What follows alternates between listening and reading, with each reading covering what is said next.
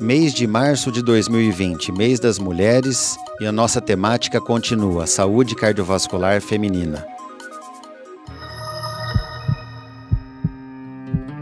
Meu nome é Dr. Ed Matic Gabriel, sou cardiologista, cirurgião cardiovascular e hoje tenho uma convidada especial aqui no estúdio para discutir comigo essa temática. Essa convidada, acima de tudo, é relações públicas, é minha paciente, minha amiga e tem muitas dúvidas que ela vai trazer para mim. Ela disse que conversou com amigas dela e elas estão ansiosas e curiosas para saber sobre mitos e verdades. Tudo bem, Marcela? Como é que você está?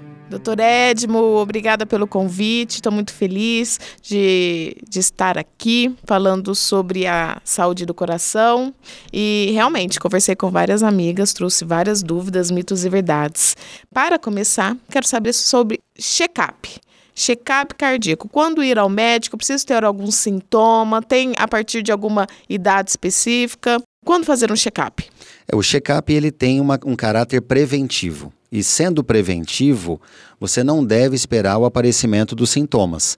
Você tem que já se programar e a ideia é que seja a partir da segunda década de vida, ou seja, aos 20 anos de idade eu aconselho as mulheres, uma vez que elas estão certamente ativas em termos de exercício físico e atividades profissionais, que elas já procurem o seu cardiologista e comecem a fazer pelo menos uma vez ao ano o seu check-up. Claro que o check-up de uma pessoa de 20 anos ele é muito mais simples do que de uma pessoa de 60 anos. Então, mulher aos 20 e mulher aos 60 não necessariamente farão o mesmo check-up. Mas, aos 20 anos, a recomendação é que essas moças já procurem o cardiologista e iniciem o seu acompanhamento. E daí, por melhor que esteja os resultados dos exames, seguir fazendo anualmente. Pelo menos uma vez ao ano. Se aparecer alguma normalidade, algum sintoma, ou se o exame mostrar alguma alteração, aí eu acredito que é, o cardiologista vai ter o bom senso de falar: olha, vamos repetir a cada seis meses, a cada três meses, porque se você detecta algo, você não vai ficar demorando muito para revisar essa normalidade. Entendi. Doutor, as doenças cardiovasculares, entre elas o infarto, por exemplo, né, é a principal causa de, da morte de mulheres no mundo. Por que, que esse dado tão alarmante que a cada ano que passa cresce? Porque, na verdade, os fatores causais do infarto, que são comuns aos homens e às mulheres, por exemplo, tabagismo, etilismo, uso de drogas ilícitas, alimentação não balanceada, todos esses fatores passaram a fazer parte do universo feminino em maior intensidade nas últimas décadas. De uma certa forma, as mulheres se equipararam, em termos numéricos, a o que os homens fazem de errado. Então, homens fumam, as mulheres estão fumando quase igual. Os homens bebiam com maior intensidade, bebidas alcoólicas, as mulheres estão fazendo de forma semelhante. O uso de drogas, a mesma coisa. De forma que no final o produto é o mesmo. Se os homens infartavam, as mulheres vão infartar também. E é por isso que você falou realmente com propriedade que as mulheres têm infartado bastante nas últimas décadas. E, e a alimentação? Onde ela entra aí na saúde do coração? Ela é fundamental realmente para esse controle? absolutamente fundamental. A alimentação é o produto da nossa rotina. Pessoas que comem fora de casa, por exemplo, dificilmente conseguem controlar o que comem. Você pode até escolher o que você vai comer pela aparência. Então, ah, vou comer um peixe, mas no restaurante. Não é a mesma coisa que você comer peixe na sua casa.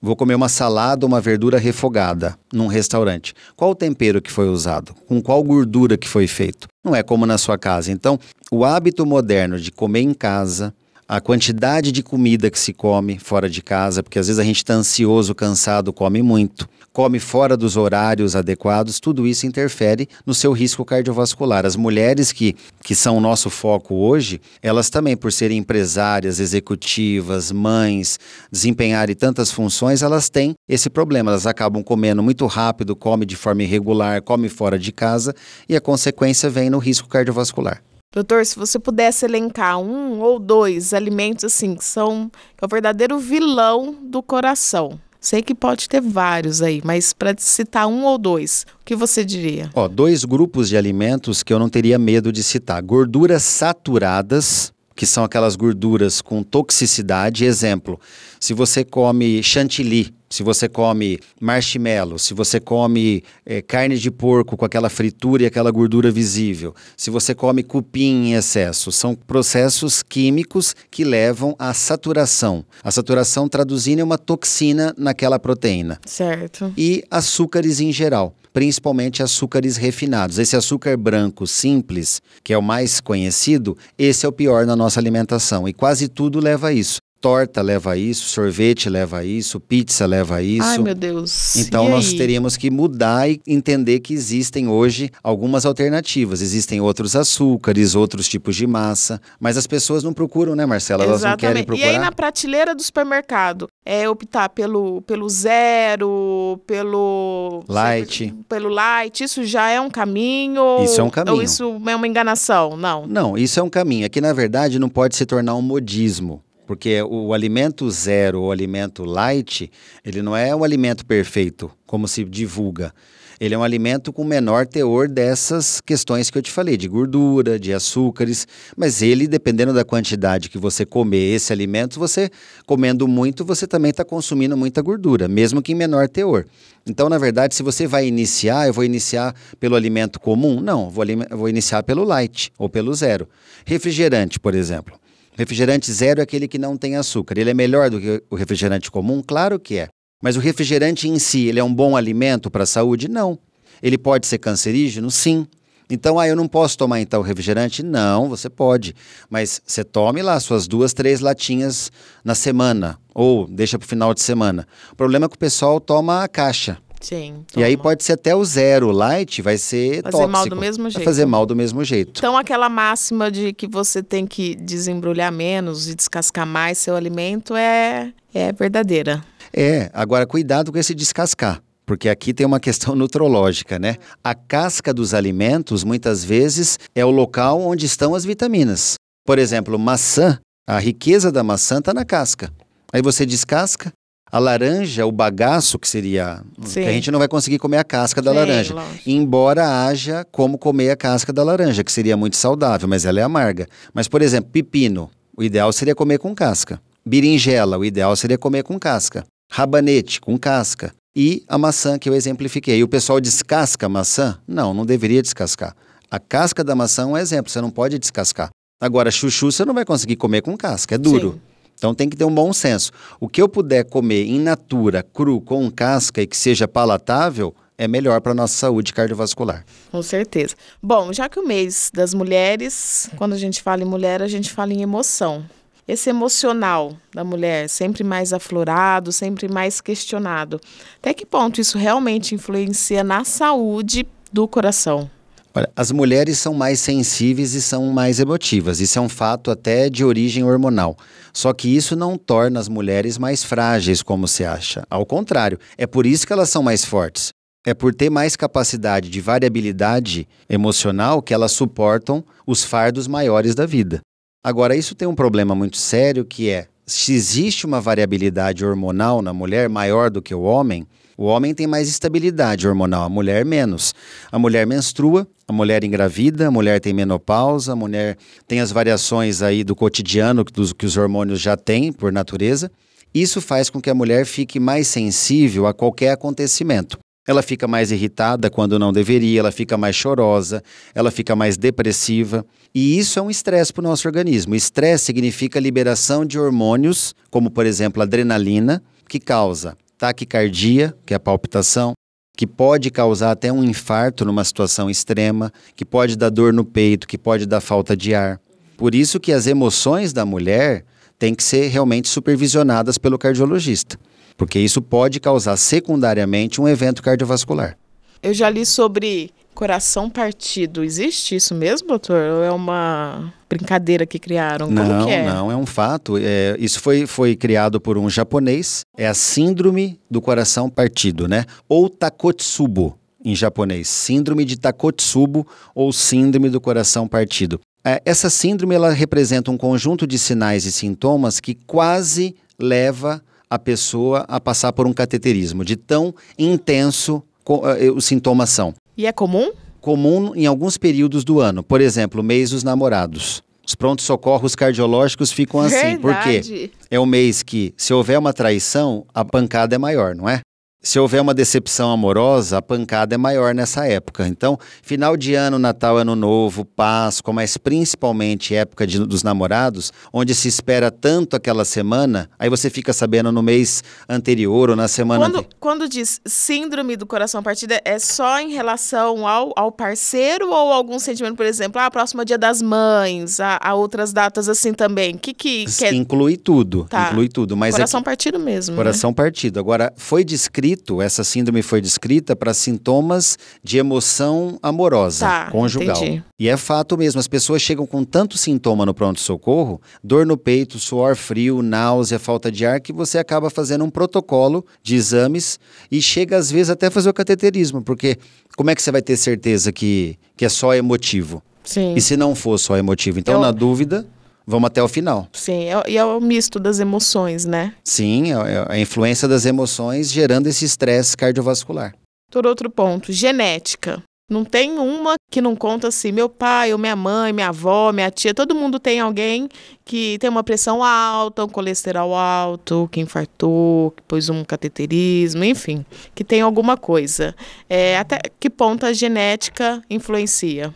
É muito importante, quando a gente fala em genética, entender que o, o mais grave é quando você faz uma investigação, uma entrevista com a pessoa e ela mostra que os parentes de primeiro grau, pai, mãe, irmãos, tios de primeiro grau, primos de primeiro grau. Então, esse time de pessoas, você tem que perguntar praticamente um por um. Seu pai tem algum histórico? Sua mãe tem? Seu irmão, sua irmã? Seus primos de primeiro grau, seus tios de primeiro grau, se houver uma riqueza de informações, olha, meu tio de primeiro grau infartou, minha mãe tem diabetes, meu pai é hipertenso, meu irmão já pôs estente, eu tenho outro irmão que tem arritmia. Aí você, antes de examinar, de continuar a entrevista, você já pode anotar que o risco cardiovascular é mais alto. Aumenta. Esse é o perfil genético que nos preocupa. Ah, entendi. É, doutor, suplementos polivitamínicos aí. A gente vê as blogueiras postando pela manhã aquela mão cheia do é, colorida, homem, né? Toda colorida. Aí dá aquela aflição assim, nossa, será que eu tenho que tomar, né? Porque a gente vê muito que a vizinha tá fazendo e acha que tem que fazer. É preciso, não é preciso? É perfumaria, não é? O primeiro ponto, Marcela, que eu gostaria de colocar é assim: é muito comum no consultório, quando você sugere vitamina para alguém, a pessoa fala: olha, mas não engorda essa vitamina, né? Então, primeiro mito a se quebrar: vitamina não engorda. Vitamina não tem caloria, então... Que engorda aqueles açúcar lá de trás que a gente come muito, lógico, os refrigerantes, isso que engorda, né? Isso com certeza. Agora, o que acontece é que quando você dá vitamina para uma pessoa, às vezes a pessoa fica mais disposta inclusive disposta a comer mais. Então, esse abre o apetite. Abre o apetite. Então, não é que a vitamina em si seja causadora de, de obesidade. Agora, quando que eu vou dar a vitamina? Eu vou dar por modismo? Vou dar porque a minha amiga toma? E esse é o problema. Você tem que ter critério. O critério é fazer exames exame físico, exame bioquímico, identificar carências vitamínicas. Você pode perceber pelos exames que falta vitamina D, por exemplo. É muito comum faltar vitamina D porque nós não tomamos sol. E aí o que, que você tem que e fazer? Vivemos em terra quente. quente. Vivemos em terra quente, só que fechados em ambientes sem insolação. E preocupados com o câncer de pele, porque a gente se entope de protetor solar Sim. e impede a absorção da vitamina D. Então é um paradoxo, né? Total. Você resolve uma coisa e. Agora, o uso das vitaminas, dos suplementos, se bem fundamentado, por exemplo, o ômega 3. Ele é importante para a saúde cardiovascular? Sim, tem muitas evidências que mostram. Você não pode dizer que você vai tratar e vai ser a linha de frente do teu tratamento o ômega 3, mas ele pode ser um acessório interessante. A cúrcuma, que é derivada do açafrão, também é interessante. O resveratrol, derivado do, da semente da uva, que é inclusive por isso que o vinho tinto, que o suco de uva são importantes para a saúde cardiovascular. Mas tudo numa num nível de intermediário. Nós não podemos fazer disso uma bandeira. Então, por exemplo, eu sou cardiologista e uso a nutrologia para me apoiar no tratamento. Tanto clínico como cirúrgico. Às vezes eu opero uma pessoa e preparo essa pessoa cirurgicamente antes da cirurgia com antioxidantes e vitaminas e uso no pós-operatório. Mas não é isso que está salvando a pessoa, eu estou facilitando. A vitamina é um facilitador de metabolismo, ela previne algumas complicações aí como dormências, como fraquezas. Então ela te ajuda como um todo. Agora não usar no modismo, não usar porque outros usam, tem que ser individualizado. Tem que tomar cuidado, porque no, nas páginas de Instagram, nos stories da vida, muita gente indica sem saber. E às vezes pode ser prejudicial também, né? É, vou até fazer uma ressalva aqui que é importante. A vitamina E, você tem que tomar, essa sim está bem comprovado. Se você usar mais de 400 unidades ao dia, e uma cápsula de vitamina E em qualquer farmácia, ela é de 400 unidades. Hum. Se você tomar uma superdosagem da vitamina E, você tem risco, inclusive, de complicações cancerígenas. Isso está provado. Então a pessoa não pode comprar a vitamina e se automedicar. Ah, essa aqui eu vou tomar duas, essa eu tomo quatro.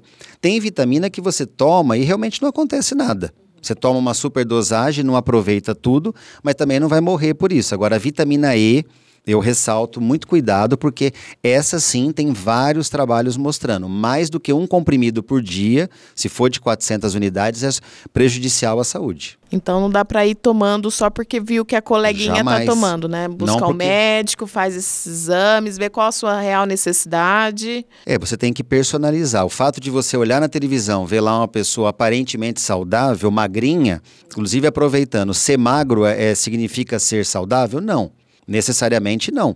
Eu tenho pacientes triatléticos, que por serem triatléticos têm que ser magro, e eles têm, podem ter colesterol de mil, triglicéride de mil. Aí tem um fator genético envolvido. Sim. Então ele é saudável totalmente? Não, ele é parcialmente saudável. E uma pessoa mais gordinha, ela pode estar mais equilibrada. Então tem que buscar um meio termo. Tem que fazer atividade física, não pode fumar, não pode beber, mas também não, não se preocupar só com estética. Às vezes a vitamina, ela é vendida em excesso e usada em superdosagem, porque ela sempre está relacionada a condições da pele, condições do cabelo, ou seja, beleza. Sim. Mas saúde não é só beleza. Saúde é estabilidade do coração, estabilidade dos outros órgãos e, claro, ser bonito também é bom, né? Mas não só isso.